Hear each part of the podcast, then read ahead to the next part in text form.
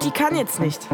Ein Podcast von Doreen Umlauf für all die alleinerziehenden Muttis, die ein erfülltes Leben führen möchten und dafür einen äh, Schubser brauchen. Leben statt Jammern. Für Helikoptermuttis ungeeignet.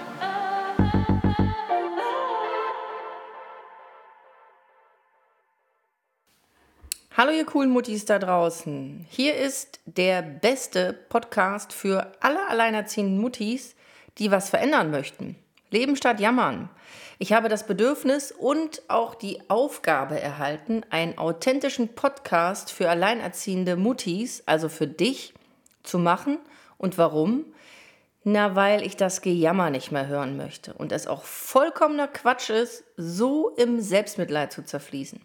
Ich werde dir hier meine Erlebnisse, meine Erfahrungen, ob negativ oder positiv erzählen und dir einen A-Schubser geben, zu verstehen, dass auch Alleinerziehende ein erfülltes, geiles, lustiges Leben führen können. Versuch aus allem das Positive zu ziehen. Bist du hingefallen, dann steh wieder auf und richte dich. Es bringt nichts, liegen zu bleiben. Da unten ist nichts.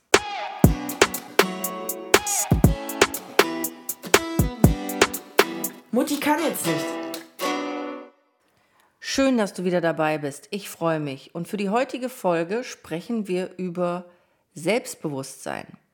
Selbstbewusstsein ist ein Begriff, der in mehreren Fachdisziplinen verwendet wird, etwa in der Philosophie, in der Soziologie, in der Psychologie oder der Geschichtswissenschaft.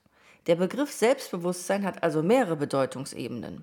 Es gibt ein Selbstbewusstsein des Individuums, aber auch ein kollektives Gruppenselbstbewusstsein.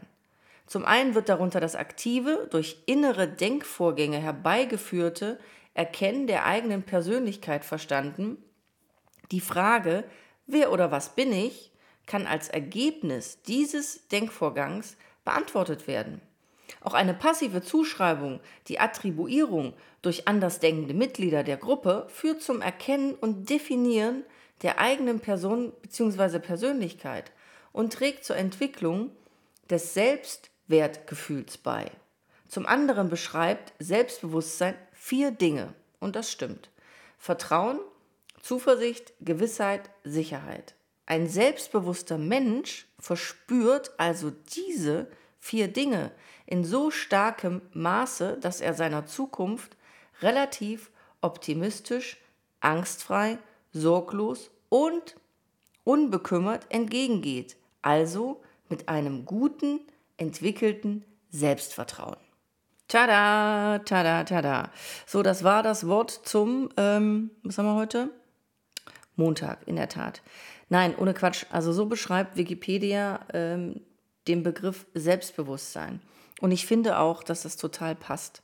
Man muss Vertrauen zu sich haben, man muss Sicherheit zu sich haben, man muss Zuversicht in sich fühlen und vor allem die Gewissheit spüren, fühlen, denken, verinnerlichen, das zu packen, was man sich vornimmt. Man kann, wie gesagt, alles schaffen, was man möchte.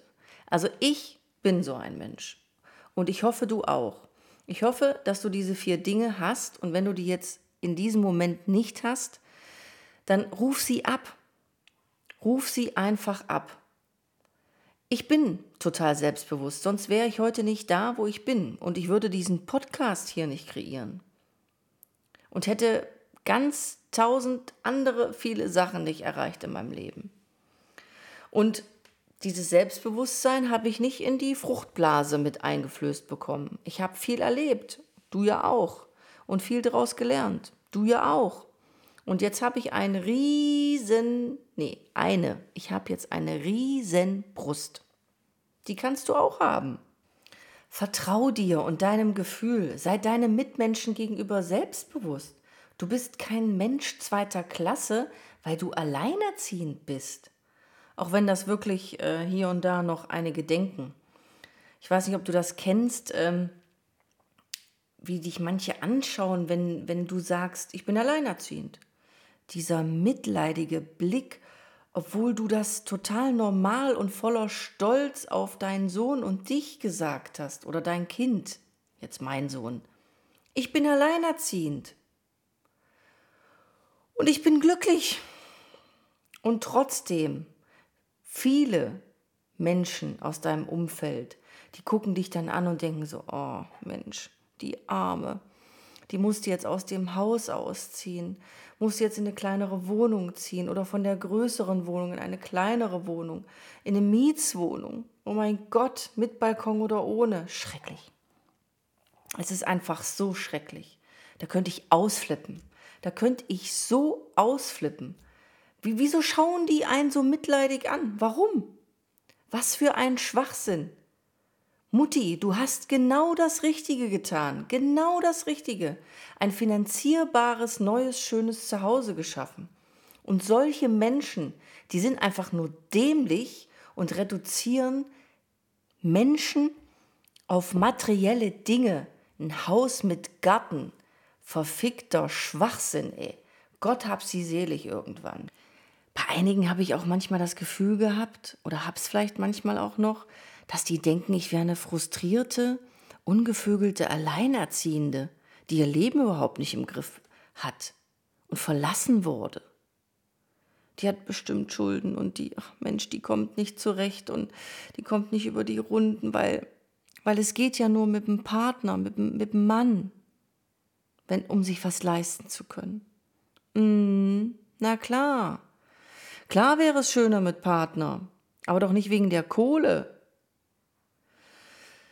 Ja, auf jeden Fall nach zwei Minuten, denke ich mal, merken dann solche Leute, dass ich eine starke, glückliche und erfolgreiche, alleinerziehende, gevögelte Frau bin und dass ähm, die mich mal ganz schön gerne am Abend besuchen können. Es gibt, natürlich gibt es äh, Alleinerziehende, die immer noch äh, in so einem Loch hängen und äh, vor Selbstmitleid zerfließen. Meine Mutter war zum Beispiel so jemand. Sie war alleinerziehend, seit ich fünf Jahre alt war. Und sie war mein schlechtestes Vorbild. Ich wollte nie, nie so werden und geschweige so leben.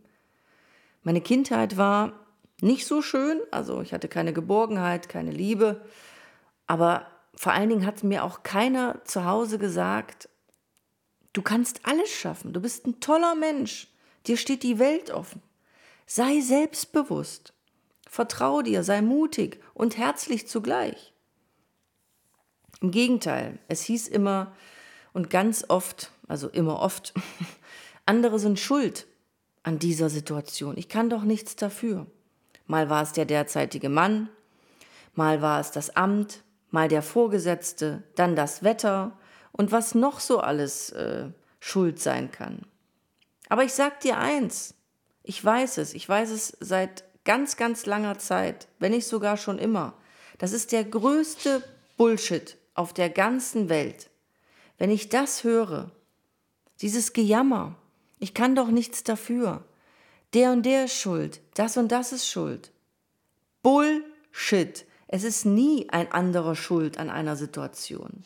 Selbst wenn du gekündigt wurdest, irgendein Grund gibt's dafür. Ich weiß, das ist jetzt total böse.